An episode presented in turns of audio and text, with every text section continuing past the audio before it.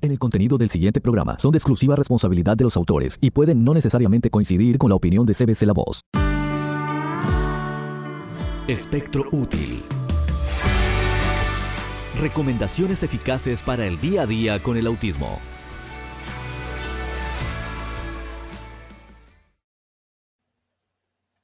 Hola, hola, esto es Hablemos de Autismo con Silvana Armentano porque hay esperanza y como siempre te digo, la esperanza viene cuando conoces qué es lo que está sucediendo y puedes tener un plan de acción para solucionarlo y ayudar a tu personita tan especial a tener una vida de calidad, de calidad y con el máximo potencial desarrollado. Hoy vamos a seguir hablando de este tema tan importante, el uso del Miralax, este producto que se ha traído muchas, muchas, muchas diversas opiniones y vamos a analizarlas juntos para que entonces puedas tomar tu decisión eh, mejor si vas a usarlo o no, o vas a reemplazarlo con otra cosa por las consecuencias que pudiera ocasionar en tu niño con autismo. Y para eso te voy a traer un artículo, sí, que me pareció muy interesante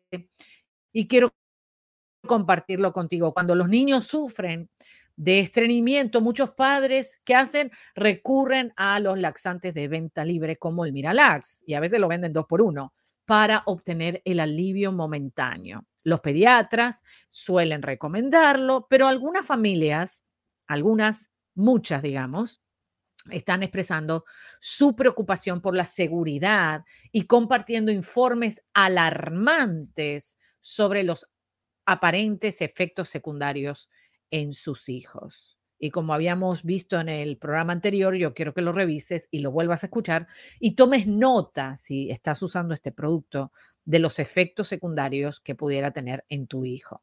Un estudio en curso, ¿sí? que todavía no se ha terminado, está investigando la seguridad del popular medicamento en respuesta a informes de que varios niños desarrollaron problemas neuropsiquiátricos después de tomar el Miralax. Los investigadores del Hospital de Niños de Filadelfia, CHOP, sí, que esas son las siglas, están analizando específicamente el polietilenglicol 3350 o el PEG 3350 con el ingrediente activo de Miralax y productos genéricos similares. Los medicamentos que contienen el PEG 3350 no están etiquetados para su uso en menores de 17 años, pero los pediatras a menudo, los pediatras y los gastroenterólogos y la población en general y los médicos de familia y los médicos clínicos y hasta los neurólogos lo recomiendan el Miralax fuera de la etiqueta para tratar el estreñimiento crónico en niños que a veces por periodos prolongados de tiempo, aunque la etiqueta advierte no usar más de siete días. Si bien la FDA otorgó una subvención a este hospital para investigar los posibles efectos secundarios en el 2014. La historia vuelve a aparecer en los titulares después de un informe de esta de una estación de noticias local de Filadelfia que expresa las preocupaciones de los padres. Las familias le dijeron a esta cadena de televisión que después de tomar Miralax, sus hijos experimentaron cambios de humor, de comportamiento como depresión, ira, ansiedad y cambios de humor, o sea, poco cooperativos, y hasta obsesión, paranoia, una obsesión con algo. Vimos mucha ira, dijeron los padres, mucha, mucha, mucha agresión, dijo el padre uno de los padres que hizo esta entrevista.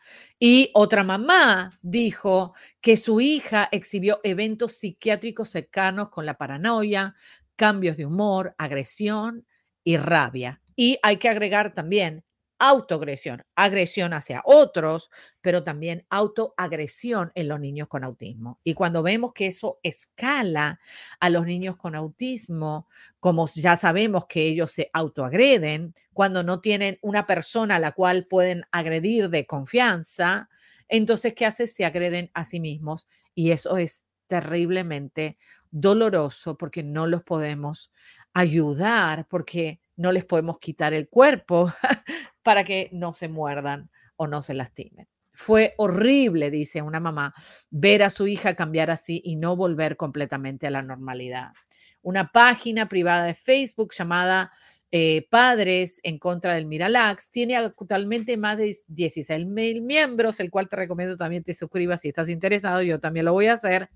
Y eh, dicen que son un grupo de padres y familiares que desconfían mucho del PEG 3350 y estamos y están ahí en esa página de Facebook, en ese grupo para que para discutir los efectos en los niños, afirma el grupo. Discutimos opciones alternativas y formas de hablar con los médicos sobre nuestra oposición a esta droga tan peligrosa, especialmente cuando hablamos de niños con autismo, donde el niño no te manifiesta que se siente mal, donde pudieran ser diferentes cosas y se trata la constipación en una forma eh, eh, rápida con el Miralá, el Golaili, tú sabes, pero entonces los efectos secundarios son todavía peor que, eh, que el remedio. Entonces, ¿qué tan grandes son estas afirmaciones? Hay pruebas de que el Miralax causa estos problemas. El neurólogo pediatra, el doctor Jonathan Mink,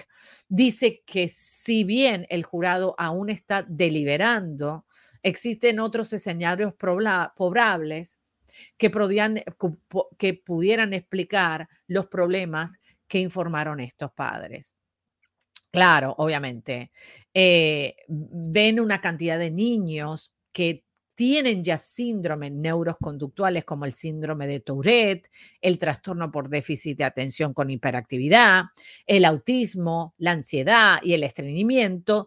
Y entonces ese es un problema común en esos niños cuando se le da Miralax, se incrementa a un nivel descontrolable. Aunque la conexión exacta no está clara, porque todavía no conectaron el problema con el producto, ¿no? Y esa es la investigación que están haciendo.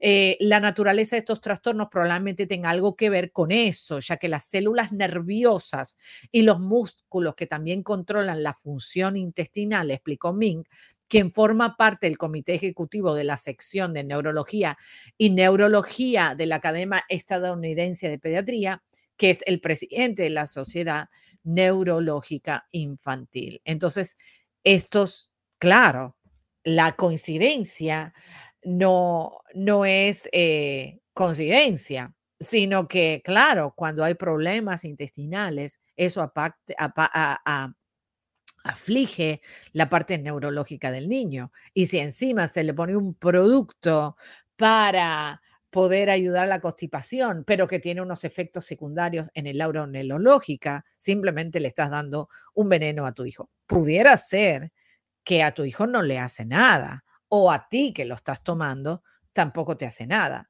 Pero hay muchos padres que están muy preocupados, y yo soy una de ellos, que estoy muy preocupada con este producto porque he visto, y otros padres también han visto, ese cambio y que luego hay que tratar con medicamentos eh, psiquiátricos al niño para poder recuperar sus habilidades que este producto le ha ido destruyendo. Eso plantea entonces la posibilidad de que los padres han observado que se haya debido a una afección subyacente y no al medicamento en sí. Pero la pregunta es entonces, ¿es una coincidencia? Podría tratarse de una asociación en la que no existe una relación de causa y efecto sino que obviamente, y fíjate qué interesante lo que pasó. En el 2014 la FDA informó que 167 efectos secundarios adversos en niños que habían tomado Miralax y 37 de los cuales incluían respuestas neurológicas y psiquiátricas. Mucha coincidencia, ¿no? Si de 167 vemos que hay un porcentaje bastante grande, porque un 50% de 160 sería 83, eh, ¿sí? La mitad de 83 sería como 40 y algo. Estamos en un 25% de más o menos, un 25% de los niños que fueron estudiados mostraron respuestas neurológicas y psiquiátricas adversas, como la paranoia, la obsesión, la agresividad, la autoagresividad, la impulsividad, el cambio de ánimo, o sea, desconoces a tu hijo o a tu hija porque se pone súper archi violento.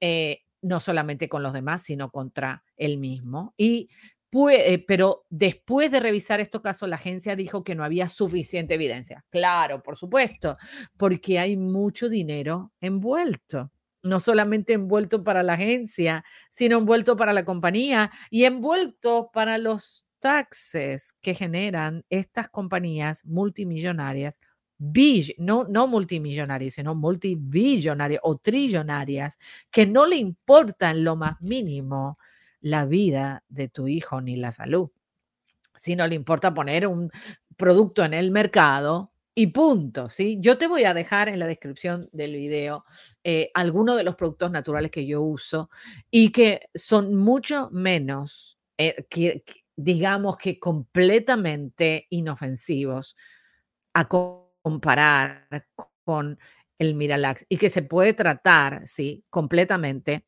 ah, sin efectos secundarios. Claro, y alguno de los que te pudiera recomendar que eh, otros padres también han recomendado, ¿sí? Como el uso, por ejemplo, del magnesio en una cantidad controlada y supervisada, ¿sí? Esa sería una de las cosas. Te voy a dejar ahí varias opciones para que tú puedas eh, acceder a esos links y obviamente a ayudarte y ayudar a tu familiar. Entonces, después de revisar todos estos casos, la agencia dijo que no había suficiente evidencia para cambiar o agregar advertencias adicionales a la etiqueta del medicamento. O sea, sí agrega, pero ¿quién lee la etiqueta del medicamento cuando el médico te lo recomienda con su autoridad?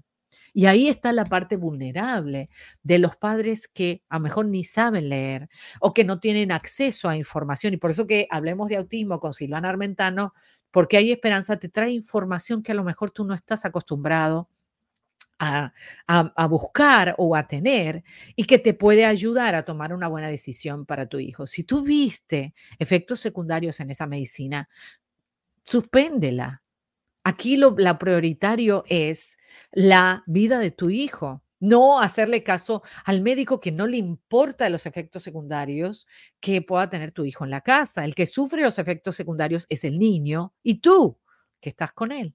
Y toda la gente que lo ama, que lo ve en una, en una, posición completamente eh, eh, fuera de control. Entonces, por eso, el que le agreguen al medicamento algo o no, bueno, sí se lo van a agregar, pero tú lo vas a seguir comprando. Tú lees la etiqueta del medicamento. Bueno, si no lo lees, comienza a leerlas. Y si no lo entiendes, puedes googlear la información. La información ahora está abierta y fácil de acceder. Y luego, con información cierta de diferentes universidades y también la parte eh, comunitaria de la gente que lo ha usado, puedes tomar tu decisión basada en información información cierta, información valuable y obviamente tu propia experiencia. Entonces, hasta la fecha, ¿qué es lo que pasa? Las revisiones de la agencia de los informes de eventos adversos y la literatura médica indican que el etiquetado aprobado para los productos PEG 3350 transmite con precisión sus riesgos. claro, y los médicos te dicen, bueno, hay que medir los riesgos y los beneficios, pero se puede reemplazar los riesgos con algo menos arriesgado o completamente natural, que no hace falta entrar en esos riesgos, porque después las consecuencias hay que arreglarlas también con más medicina que tiene más efectos secundarios, entonces hay un efecto dominó de problemas y problemas y problemas y problemas psiquiátricos en el niño que no tendrían que haber sucedido en la historia del niño. Tan importante cada vez que vas a ingresar un medicamento, trabaja con tu equipo, trabaja con el equipo médico sobre los efectos secundarios y ver, obviamente, cuál es la, el balance, el balance.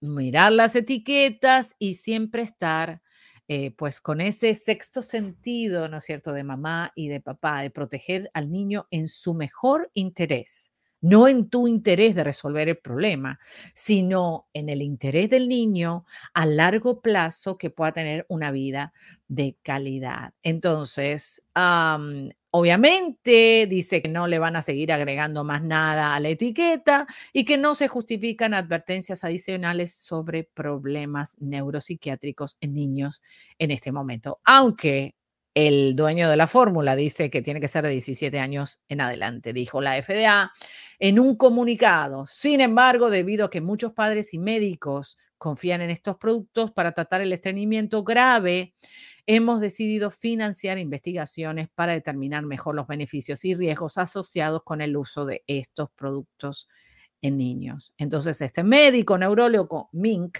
dice que cree que el estudio eventualmente ayudará a proporcionar respuestas más concretas. Y él dice en su propia palabra, creo que es importante que el estudio continúe para analizar esto porque se ha planteado la preocupación. Por eso es importante levantar tu voz. Y aquí en Hablamos de Autismo con Silvana Armentano levantamos la voz alta para que tengas información cierta. Sin embargo, para los niños con estreñimiento crónico, para los que los tratamientos alternativos no han funcionado, Ming dice que Miralax es probablemente seguro de usar, la cual puedes poner en tela de duda, porque si las consecuencias son que tu hijo se vuelve esquizofrénico y loco, no vale la pena. Vale la pena intentar otras cosas, obviamente, eh, o seguir las instrucciones, ¿no es cierto?, de los médicos que tienen una compasión sobre esta situación. En general, en mi recomendación, tratar los síntomas que causan problemas y no los síntomas que no causan problemas, dijo. Mi opinión profesional personal es que no creo que sea probable que el Miralax esté causando estos síntomas, cosa que yo difiero por completo y que los padres de este grupo difieren completamente porque son los que tienen que sufrir los efectos secundarios en sus hijos. Dice, este médico dice, para los pediatras y los subespecialistas pediátricos hay muchos tratamientos que ofrecemos a los niños que tienen síntomas muy graves que no han sido aprobados por la FDA para su uso en niños y esto debe ser que no sea necesariamente seguro para uso en niños. Ahora, la constipación tiene una causa la constipación y como hemos hablado y como hemos estudiado juntos los diversos efectos o las causas de la constipación. Básicamente el niño no se constipa eh, de un minuto para otro y vemos que el uso de antibióticos y el crecimiento de la cándida también provocan muchos problemas de constipación que luego hay que resolver usando el Miralas que causa más problemas neurológicos en el niño. Por eso que toda esta información tienes que evaluarla, tienes que repasarla, estudiarla y no apurarte, obviamente, a tomar una decisión que a largo plazo pudiera tener un efecto negativo sobre tu hijito, sino obviamente buscar con la más sabiduría posible todo lo más posible para que tú junto con el médico tomen una decisión acertada sobre el tratamiento que van a hacer para lograr echar adelante al niño. Bueno, esto es Hablemos de Autismo con Silvana Armentano y lo hacemos porque hay esperanza y la esperanza se da cuando tú te pones las pilas y haces lo que tienes que hacer, porque no hay mejor persona para entrenar, educar y echar adelante a tus hijos que tú. Muy bien, no, te veo a ti en el próximo programa. ¿Ya leíste los blogs de autismo en cbclavoz.com? Puedes aprender mucho más escribiendo la palabra autismo en el buscador de nuestra página web. De nuestra página web. Silvana Armentano pone a tu alcance contenido valioso para ayudarte. Hablemos de autismo, porque hay esperanza. CBC La Voz, tenemos algo en común. Lo que todo niño con autismo quiere que sepas. La voz del autista.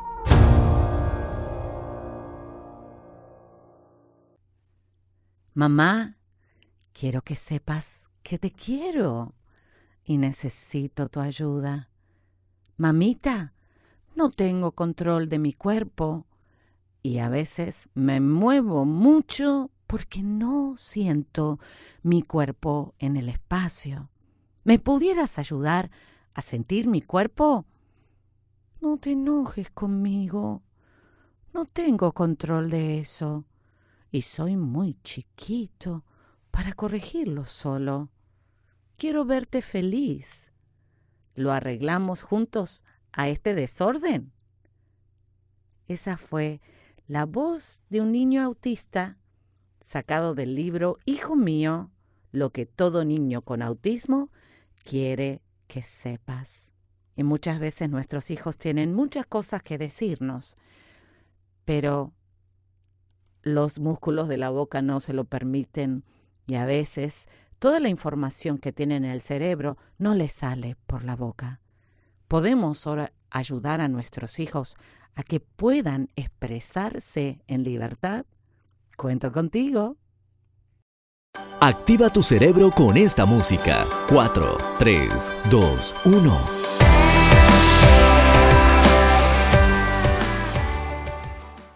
Y como te dije, estamos aquí de regreso y ahora quiero que actives tu cerebro con esta música muy especial y espero que la disfrutes muchísimo.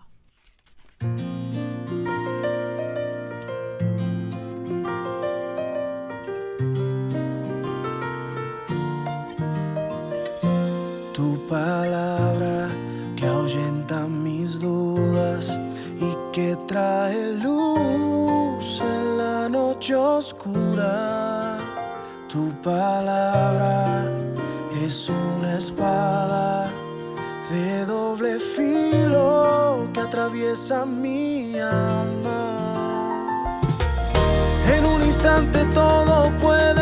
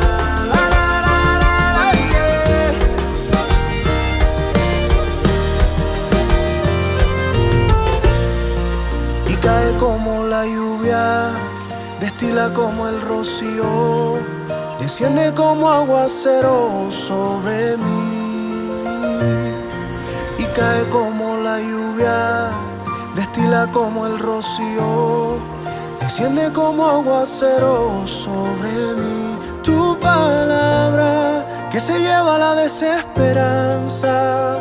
Tu palabra que aunque pase en el cielo y la tierra nunca pasará. Tu palabra